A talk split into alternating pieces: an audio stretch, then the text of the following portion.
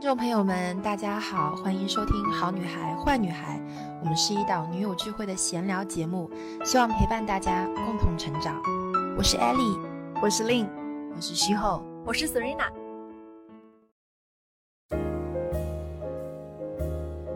前后从最早他跟我聊起这个概念到，呃，正式出版，其实有四年左右时间，还是四年很长。对。天哪！回来路上就跟我说，他说：“哎，我就很享受这种好多个人一起奔着一个目标做一件事那个感觉。”但是我觉得还是，嗯，自己更重要。首先，它是一个自我完成的一个东西嘛，所以我觉得自己喜欢，觉得符合自己的心意是最重要的。你刚刚那句话特别打动我，就是一个人是同时可以具备两种不同的思维模式的。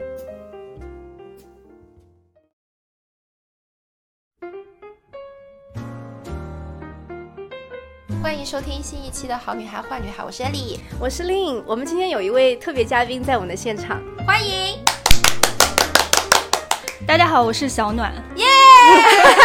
小暖是我们，大家还记得吗？就是我们在刚刚开始要做这档节目的时候，小暖就是我们第一位邀请的。嘉宾，飞行嘉宾，对对，飞行嘉宾，call back 回来，对 对。然后当时我们的第一期叫什么？大家还记得吗？杭州女孩。为什么这么刚？哦，为什么好像叫这个名字？对，我都差点忘了。对，像我们三个有很刚的这个杭州女孩又聚在一起了。对对，时隔好久啊。今天叫就是邀请小暖来到我们这个录制的现场，也是有缘由的哈。因为我们要特别特别恭喜她，小暖又出新书了。耶！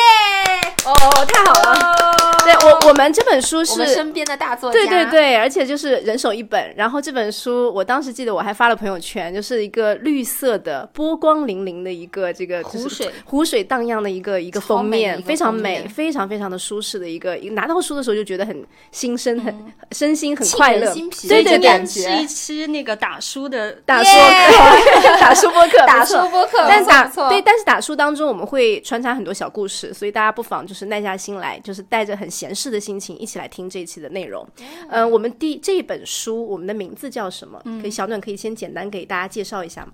嗯，这本书名字叫《青山荡漾》，就其实这是一本描写我自己的家乡杭州的一本文学散步集。那其实，嗯，可能如果之前有看过我的书的朋友知道，就之前我有写过像旅行、像创业故事。嗯，然后这本书其实我主题我是一直想写一下，就是回到自己。呃，一直生长生活的这样一个城市，好好的重新来写一下这个城市，所以终于把这个东西完成出来了。就是可能也刚好是之前间隔了比较多的年，然后有了一些反思，然后自己生活可能也有了一些沉淀，嗯，所以算是一本有自己个体经验，然后融入了一些我对当下的嗯杭州的一些新的角度和看法的这样一本。嗯，散文集吧，散文集。嗯嗯，所以小暖，这个是你的第几本书了？如果严格意义上来说的话，就是嗯，都是有正规出版的渠道，然后有书号的，这是第四本。哦，第四本了！天哪，真的是大作家，立刻鼓掌，我们就惊叹连连的一期。所以我我其实对我其实还记得第。第一本书是不是就是我我开什么小店那个那本叫什么？那其实已经是第二本啊，已经是第二本。你可以简单介绍一下这四本的内容吗？嗯，其实我出书的这个经历啊，就时隔也比较长，就从第一本最早开始做到现在这本新书，跨度可能有十四五年，十五年左右了。你这么小就出书了？年少成名，年少成名，就是我觉得我们那一代啊，就是那一代人小时候都会有一个梦想一样的，就是我我想要，也不一定点头，就也不一定说我一定要当作家，但是就我想要出一本书，我觉得多少会有这样的一个想法。然后我小时候也是，那个时候其实我小时候就家里就有很多书，很喜欢看。然后我梦想就是，哎，我以后要有一本自己的书，就上面名字可以写着。夏小暖祝我，哦对对，对，然后就一心想要出，然后所以那个时候刚毕业的时候，其实嗯就想要做杂志书，嗯，就现在其实有一个概念就是 MOOC，MOOC，对对对。那那种杂志书的概念。book 加在一起，对那那个时候想着可能也没有那么多的阅历，出一本完整的，比如说像小说啊、散文这样的这种纯文学的形式。但是我先可以，比如说先做一本杂志，图文集的感觉，对对，嗯。然后因为也很喜欢，一直都很喜欢摄影，很喜欢拍照嘛，所以第一本书那个时候叫《美德梦想志》，其实就是一本那种概念的，但是就是出了一本就没有，其实目标就是可以。继续出下去，嗯。成一个系列的那种，但是就是一本出来之后就没有后续了。嗯。但那个是一个算是一个梦想的起点，嗯。对。那后来就是因为持续的会在网络上，嗯，写一些文字，是。嗯，然后拍一些照片发出来，所以后来就是算是被大大部分人认识我是在《再不出发就老了》那本书，对这本书就知名度应该是很高，对，嗯。那个还是有些熟悉度的。那再后来就是到写创业故事，因为辞职旅行，嗯，就开始写自己开小店、做工作室的故事，就是呃，就想开间自己的小店。就想开间自己的小，店，那这是第三本了，对，第三本。那我是第三本的时候认识的啊，嗯，第三本其实它还有两个版本，就因为那本书真的是卖的蛮好的。呃，对对对，啊是代表作，对代表作，嗯。然后后来那个版权合同到期了之后，也是就去年年初的时候，嗯，我也给给你们寄过，就是嗯。又重新出了一个版本，然后我把之前的那本的可能百分之七十的内容保留下来，然后再升级了，就是再续写了百分之三十左右的内容，然后等于说又出了一个嗯 Pro 版哦，这种概念啊。对，我觉得就因为我的创业，其实我的生活也一直在持续。如果嗯那个故事作为我生活的一部分，能够一直写下去，我觉得也挺好的。是的，所以我我觉得那本书，如果啊，比如说后面还能有第三本，或者一直能够嗯继续下去嗯写着，这这是一种就是你有一种那种生长着的一本书。来，这不就是现实版的出版重来吗？然后那最后到这本新书啊，那这本其实就是我一直近几年会最想写的，但是可能一开始就是没有想好要从何入手这样的一本书。题材我其实一直很想写，但是好像你一直所熟悉的城市，有的时候就不知道怎么下笔啊对，也不知道怎么跟别人介绍。对，然后就像身边最亲近的这个人，你不知道该从哪里讲起，对对对，然后我们可能去旅行的时候，我们看到很多不同的城市，我们就很想要记录下来，但是反而回到自己生活的或者成长的这个地方的时候，就觉得不知道如何下笔开始写。也是我觉得比较幸运的是，就是碰到了这本书的那个新的编辑，哦然后他其实。算是如果没有他的话，我觉得就没有这本书。哦就很多时候，可能你在不同的，我觉得我每本书都算是我人生不同的阶段吧。就在每个阶段，其实碰到的编辑，嗯，都是成为这本书的一个助力。他有点像伯乐的角色，是不是？是，嗯就可能我在这一点上，我觉得自己还挺幸运的。哦我一直觉得我是一个就是资质普通吧，其实，但是一直没有放弃这件事情，嗯我是坚持着的。但是比较幸运的是，就是在每次嗯不同的阶段都能遇到发现。这个可能我一些闪光点的编辑，既是既是伯乐又是贵人，感觉引领着你把这些事都完成了，对，然后也是因为这嗯样的原因，所以我能够持续的就没有放弃一直在出书，出一直书这件在写作。事情，的确到现在，因为呃，可能现在文字本身这个东西啊，包括纸质出版，其实本身就是一个比较示威的一个行业，嗯。包括纸质书，其实看的人也越来越少，其实也越来越难卖了。跟十几年前我们出书的时候，整个大环境是完全不一样的。但我们三个人应该都算是纸质书的爱好者吧？应该，嗯，是吧？是的，嗯嗯，哎，我刚刚听到，其实我也挺感动的，就是你说跟这个编辑的关系，就是如果没有他的话，可能也就没有这本书。那我想。就是具体的，嗯好奇问一下，就比如说，嗯，当时他做了什么，或者他说了什么，就是启发了你？就在这本书的这个，嗯，准备的这个过程中，大概历史有多长时间？嗯，前后从最早他跟我聊起这个概念到呃，正式出版其实有四年左右时哦，间，还是四年，还是很长长，天对，哪！还是挺长的。就是疫情前，疫情前，因为疫情是二零一九年嘛，其实已经现在已经三年了嘛。对，疫情前就开始对沟通了，嗯疫嗯，情前，就疫情前有一次比较机缘巧合的机会，就是那个编辑的另外一个作者，他有一本写，呃，嗯。日本京都旅行的书，嗯然后当时到杭州做那个分享活动，那当时找嗯出版社找了我做对谈嘉宾，然后我就就就那个见面了那次机会，然后见面了之后，我们算是一拍即合。他其实之前就有知也也知知道我的，啊然后我也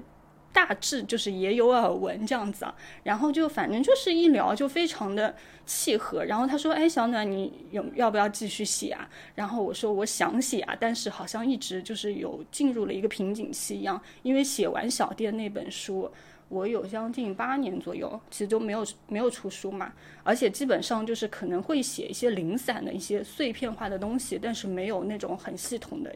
或者说一个主题说要接下去做成一本书的这样的一种那个写作计划。然后他说：“那你就写杭州啊。”我说：“杭州会不会太小众了？”我说：“这个，嗯，因为当时也还没有说要举办亚运会啊什么，就其实大家的确对这个城市啊就了解甚少。”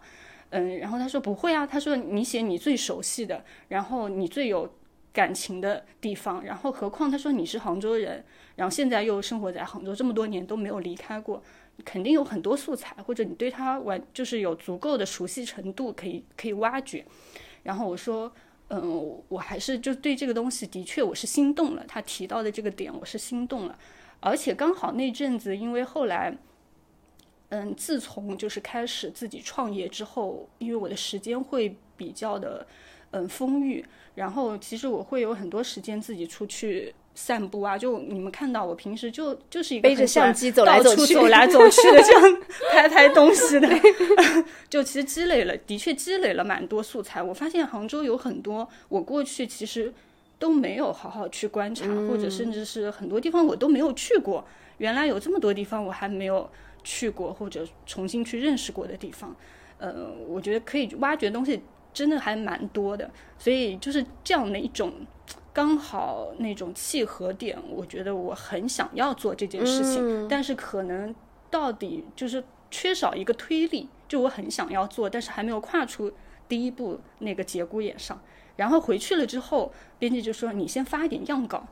我看看。”什么叫样稿？样稿就是我平时，比如说我平时其实也会写一些日常，也会写一些文字啊什么的，甚至我不是也会给一些杂志啊投稿，供供稿啊。他们比如说杭州的一些稿子，其实那个时候也会约我写嘛。类似于专栏的文章一样。对对，嗯然后我说我可以的，我说我之前已经其实有蛮多内容的，我就先发了一些给他，然后他说看完之后其实蛮打击我的，就有一天他就给我打了个电话，他就说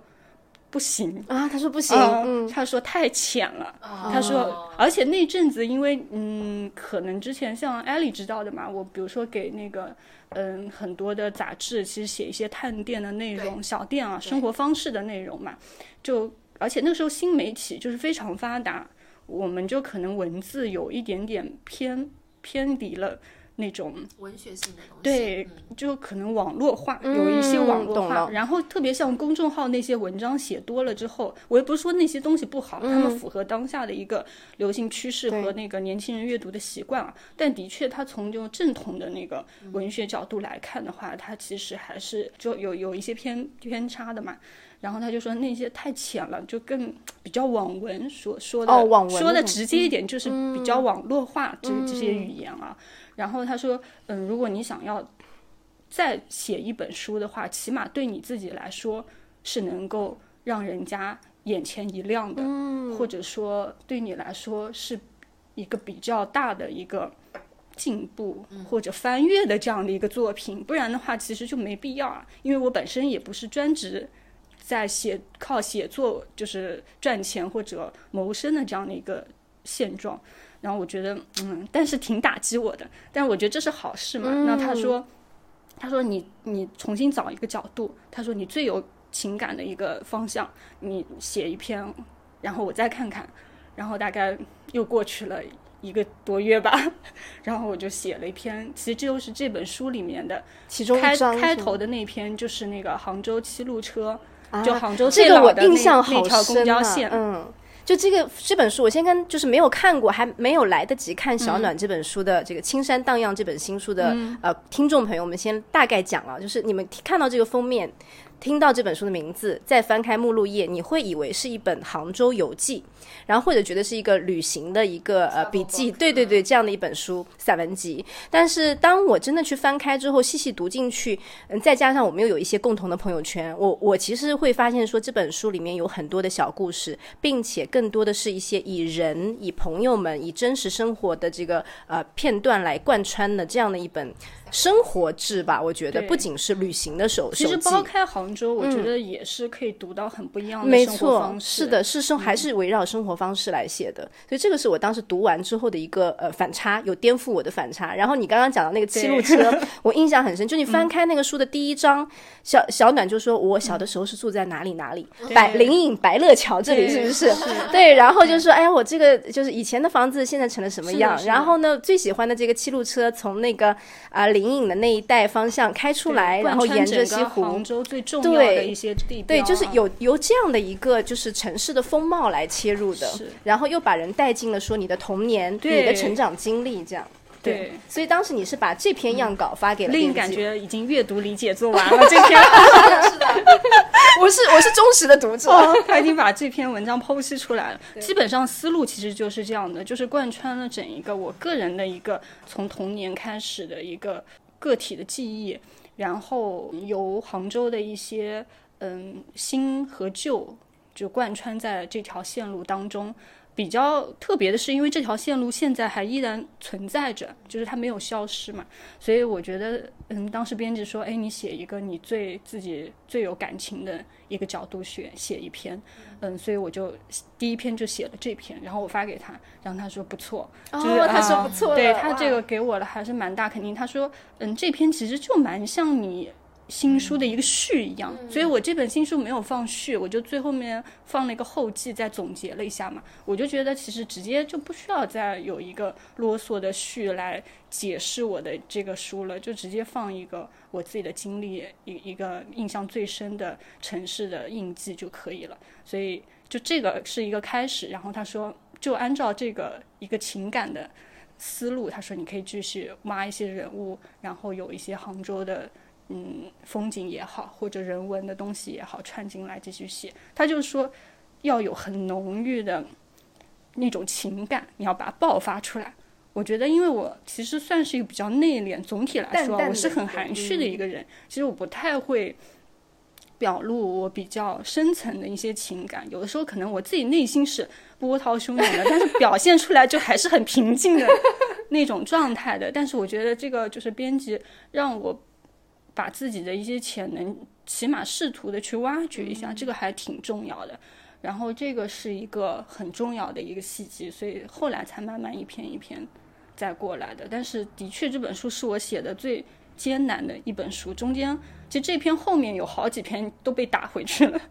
就所以最后看到的可能就是，比如说十万字左右啊，我打回去大概有个五万字吧，哦，半本书打回去了，啊对，就前面好多篇后来都打回去了，而且好多篇本来是可以做修改，但我就不知道该如何修改。嗯就很多写东西的时候，你就一稿就其实出来就出来了一，气呵如果。要再修修补补，其实蛮难。所以我后来有些就觉得要修补的，我就放掉，我就换一个换一个角度或者换一个话题来写。我那些我就暂且搁置，可能过个几年，我又想到一个比较好的状态，可以继续把那个话题再做一个重新的书写。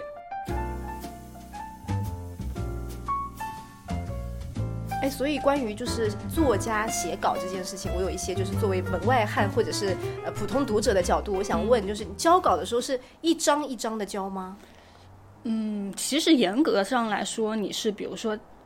规定好，比如说多少字数，然后那如果比如说像我这本书的话，还是有一些图图片的嘛，就图文一起交上去的。但是因为我的编辑跟跟的我很紧，就我基本上是写好一篇就给他，直接先给他看了。一篇一篇一盯着篇地给对、嗯我基本上我现在这本书我是一篇篇给的，之前是基本上全部写完，一本一本就先是、之前呢是先是写，比如说嗯两万字左右的样稿，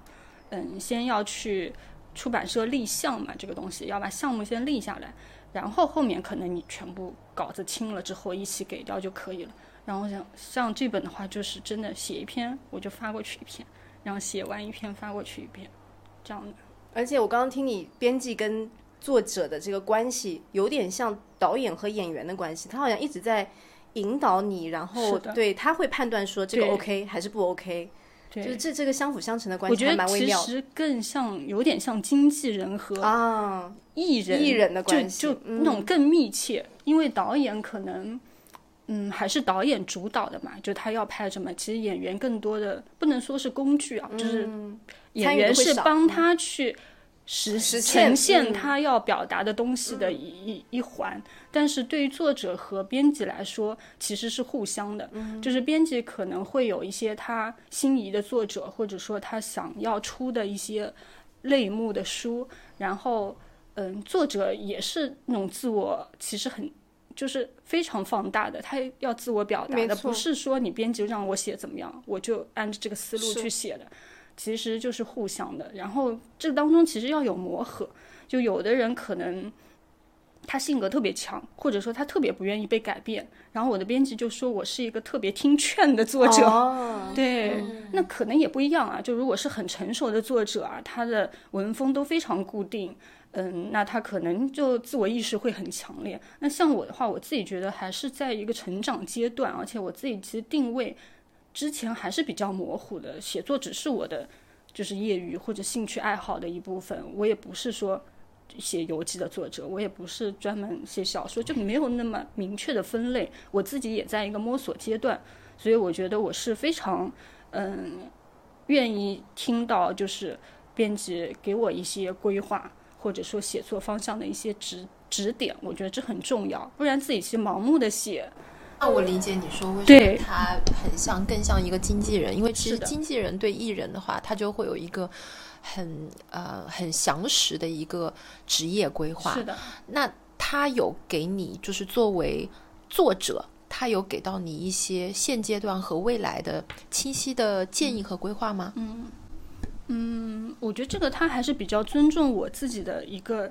嗯习惯，或者说目前的一个生活状态。因为首先就是的确有挺多现在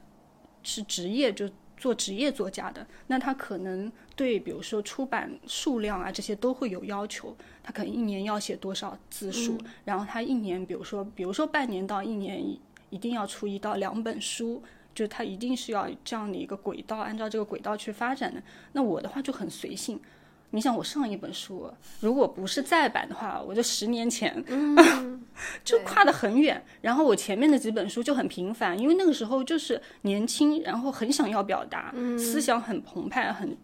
嗯精力旺盛，然后就连着想写就一直在写。但是的确到现在对我来说，就是我觉得。嗯，经历也好，可能对自己的文字的要求也好，都在变化，所以我可能其实是一个相对来说比较慢的速度，然后呢，有一点笨拙的这样的一个写作者。嗯，那我觉得编辑也很尊重我，然后包括他说，你如果比如说这本书你觉得状态好，想要继续写杭州，那可以继续挖掘。然后因为之前。上次我跟艾丽开玩笑说，我还想试试看写小说嘛，然后编辑就说，如果你你想要嗯不同的方向再尝试看看，他说都可以，对说，他说只要你写下去，对我觉得他就是说写比较重，本身比较重要，一开始就不要去太想这个结果，我这个写能不能出，或者说我这个写出来之后能不能。嗯，去参赛，甚至因为很多现在其实有文学比赛什么，或者能卖多少，其实你先要把它想表达的你自己先去写。嗯嗯，他说不要怕没没有办法出，或者说没有办法被人看到，作品本身才是最重要的。的我觉得这个编辑这简直了，伯 伯乐 真的是伯乐，伯乐加对。经伯乐加经纪人是的一个感觉。是我我之前有有看过呃一部日剧，嗯就是我嗯看过，我应该是有三刷的一部很热血的，叫《出版重来》。我不知道大家有没有听说过这部日剧，非常热血。然后那个女主她就是一个就是日剧里面非常典型的，就是又很乐于助人、很善良，然后工作上面特别的细心、特别的尽心尽力的。然后她的角色就是。出版社的编辑，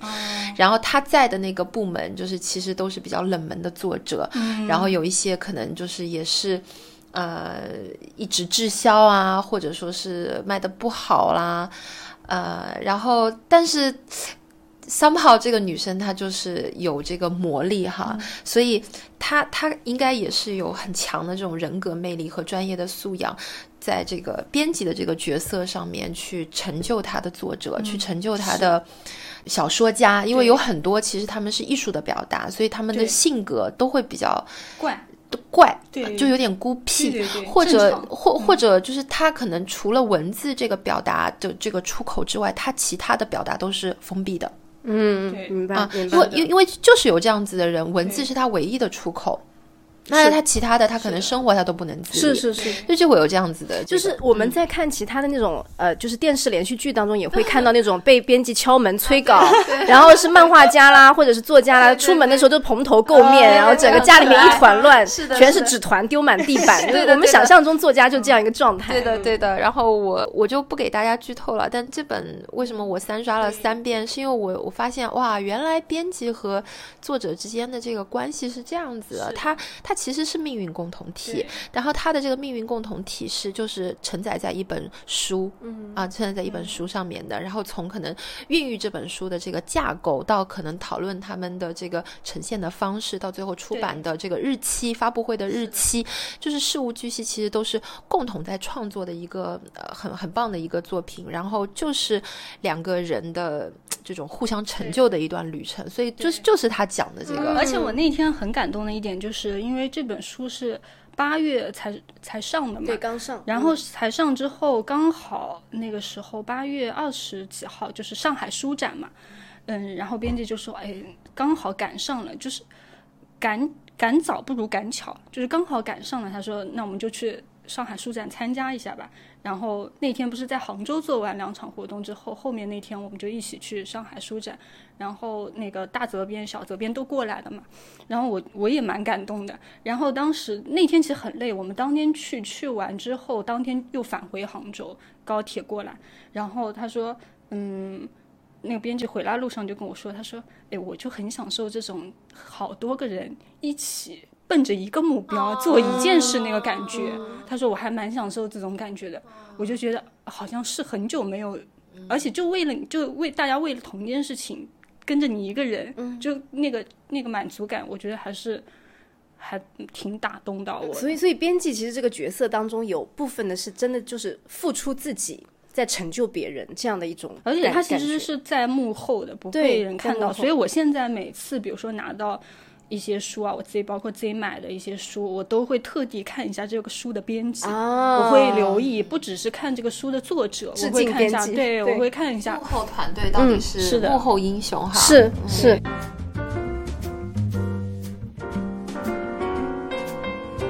以小暖，我想再借这个机会，也代表大家来问一问，就是其实很多的人，包括我自己啊，我心中也会有一个出书梦吧，就觉得哇，要是能够有一本自己的书放在书店的这个货架，就书架上面，供这个来来往往的人去读，那是一件多么美妙的事情。或者更小一点的时候，会更理想主义的觉得，哇，当一个作家，那就是每天起床以后。坐在这个美美妙的这个房间里面，打开电脑或是什么什么，只要哒哒哒哒哒打字，然后很自由的很自由。然后我没有灵，感的时候，出门去逛一逛，然后灵感就来了，然后就可以回家写字了。对，就是那种头都我跟你讲，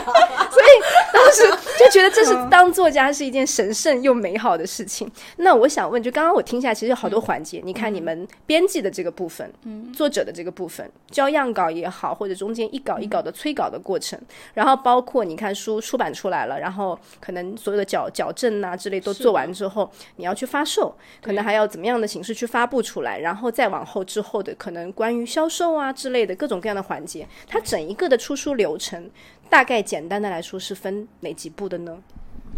流程其实还挺漫长的。我现在觉得这个是一个相对来说啊，如果你花同样的时间精力去做一件事情，就的确写书是一个回报投入回报率比较低的一个东西。首先，它时间跨度就很长。那像我的话，其实其实三到四年都是比较正常的。就如果你现在放在现在，你要做一本书，从最早开始立项，然后写。然后写完之后审，而且现在出版整一个大环境还是比较紧的，就是一审、二审、三审，三审下来就要三四个月，就校正都非常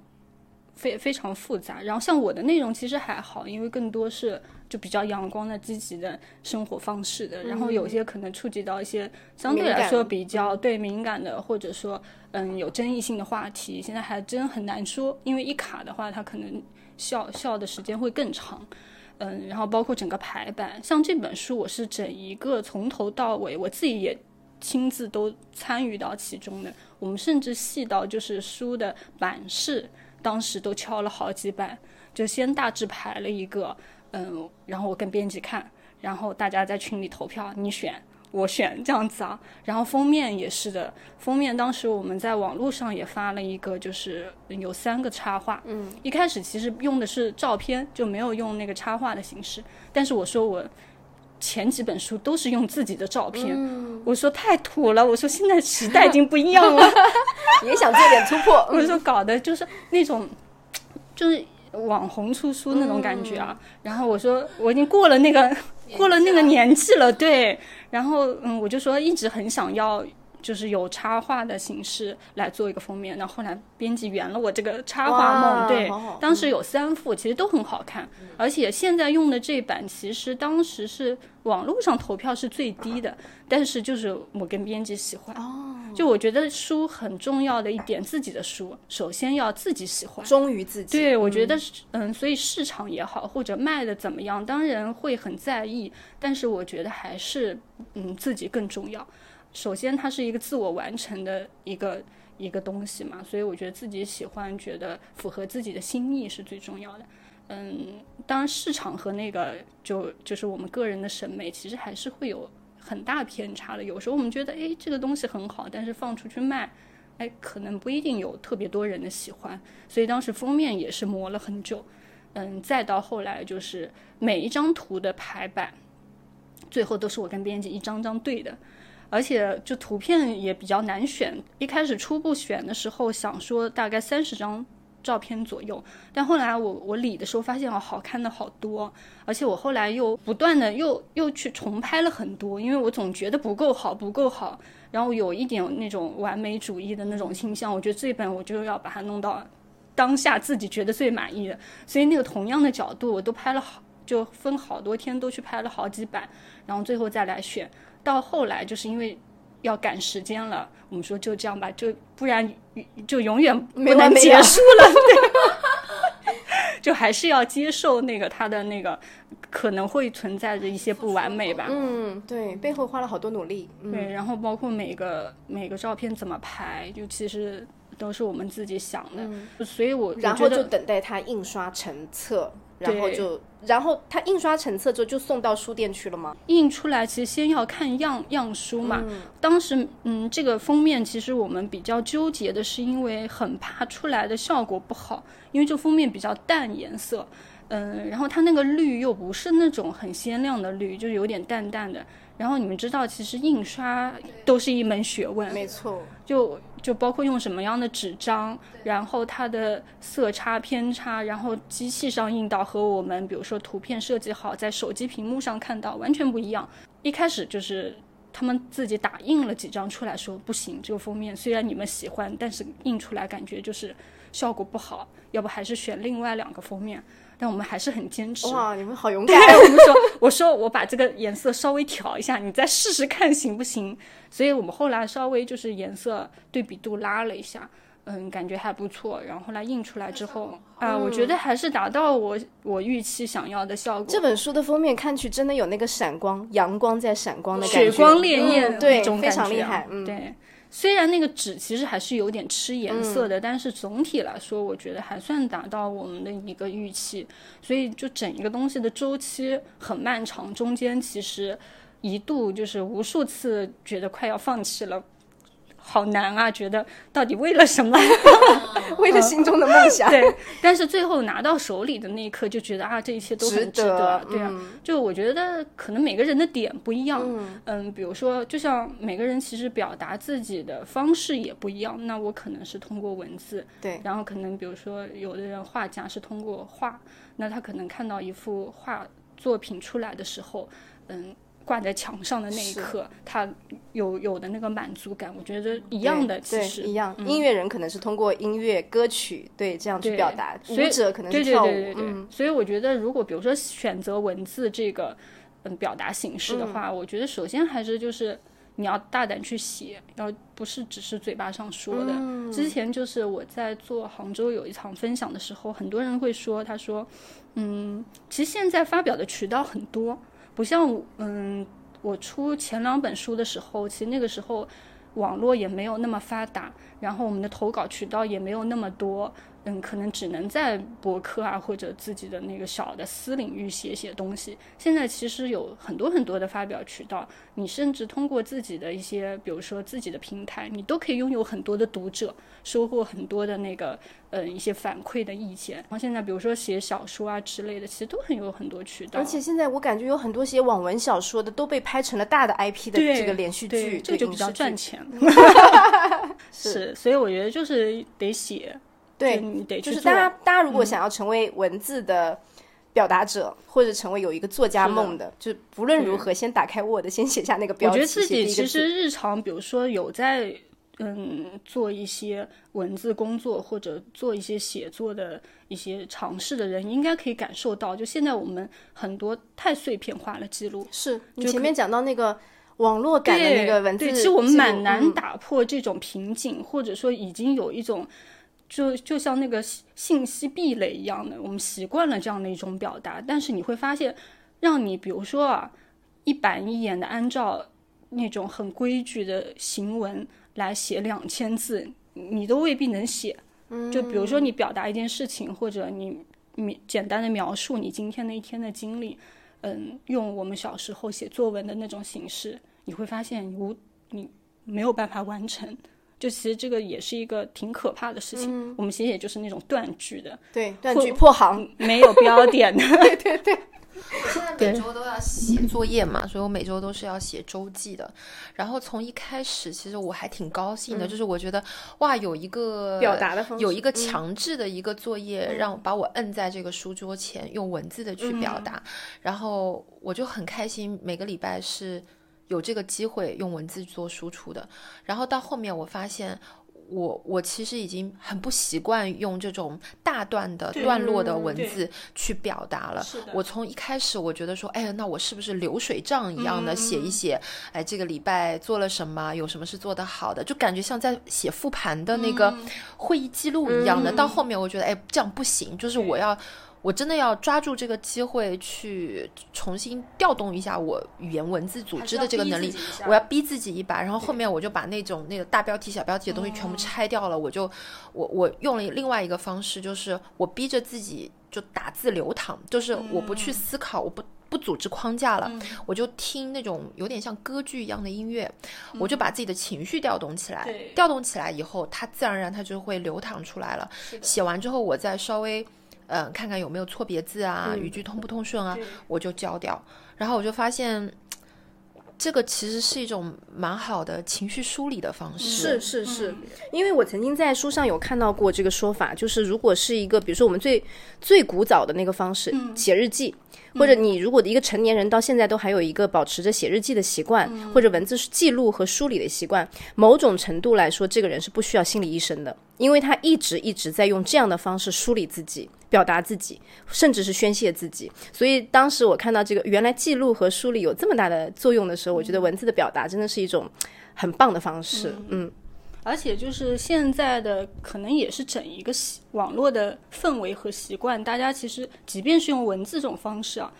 主观上其实还是会比较功利的，就是比如说一些标题党啊，就你自动其实就会提炼出一些金句啊之类的，其实你习惯就是这样的，其实你也不是故意的。你不是故意的，但是你就会用一些网网网络的语言去做一些情绪的表达，是。然后你自己看到就说：“哎，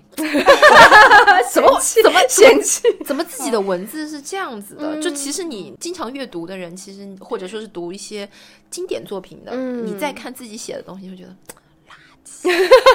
就就我觉得还是用途不一样啊。就是你如果是作为日常的，比如说记录啊，或者。符合互联网社交媒体平台发布的一些规则，我觉得是 OK 的。但是你如果要把它作为一个文学作品或者文字作品来说，我觉得，嗯，肯定是又是另外一个方向，完全不同的标准。对，我觉得一个人其实可以同时就是你有两种文字呈现的一个对一个手法啊，但是就是。嗯，如果你是想要从事文字的工作的话，我觉得不要忽略掉比较传统的或者比较规矩的那种文字的方式，因为其实就是也是很古老的这个手艺。是是是，没错，因为我们从小就学写作课嘛，对吧？其实就是这样的一个一个道理。我之前其实还私下跟小暖联系的时候还说过，我说因为我在做产品的过程当中，其实某种角度来说，呃，我们。出了一个新品，我得自己想出它的广告语，想出它的卖点，想出它的所谓的这个文案应该怎么做。我当时还跟小暖说：“小暖，我可能今年想要做一个跟大家分享这个文案怎么写的 内容，我写出来你这个肯定卖不动。”然后，然后，然后小暖就说：“他说我我我的写作对不对？包括你刚刚说你未来可能还会写小说。其实我就觉得那一套的思维跟我们就是如果要做这个呃产品设计的文案的时候，它是两种体系。但你刚刚那句话特别打动我，就是一。”个人是同时可以具备两种不同的思维模式的。这个背后，其实在我看来，其实是因为利他。就是你知道你的作者是谁的时候，你就知道该为他写出什么样的字来了。我我之前去听，嗯，听一个那个现在很火的一个李子苏，嗯，就马来西亚文学的得了很多奖的一个小说家，现在他在中国大陆也很红啊。然后他出了好几本那个小说集，在这边疯狂卖啊。嗯，我之前去。对我之前去听他的一个讲座，他就说，他就是已经把文字玩到，就怎么说呢？他可以玩转这个东西，然后他可以写，比如说他要去参加比赛，他说完全可以写符合这个比赛的。他说我写好就觉得这个比赛冠军一定是我，就我觉得好牛啊！就是他说符合评委的一些，比如说评审的一些方向，或者符合文学奖的一些方向，但是他可能把文学奖都得完之后，他真正自己想写一些自己。符合自己内心表达或者不 care 这些东西的小说的时候，他就完全按照自己的气息去写。对，那我觉得这种就是非常专业的文字，而且是玩到炉火纯青。对他其实就是头脑非常发达，思路很清楚。对。他就不同的方向可以有不同的对我该写给谁看就是不一样的样子。对，而且他自己非常有自信，就一个女女作家，非常有自信。他就说我我写完没有人可以超过，就这种类型的。好喜欢 立刻去找他的书来看。天哪！然后他有句话，我我当时就把它记录下来。他说，文学可能未必能养活我，但我可以养活文学。天哪！膜拜好像被种草了，对，被种草了，对。所以，我们今天在这个嗯，就是我们播客的尾声吧，就是小暖对于文字是自己的一个表达方式，包括我们最后来总结一下好了，就是你觉得他对你的这个其实生生活或者是人生来说意义还是很大的，对不对？它其实就是你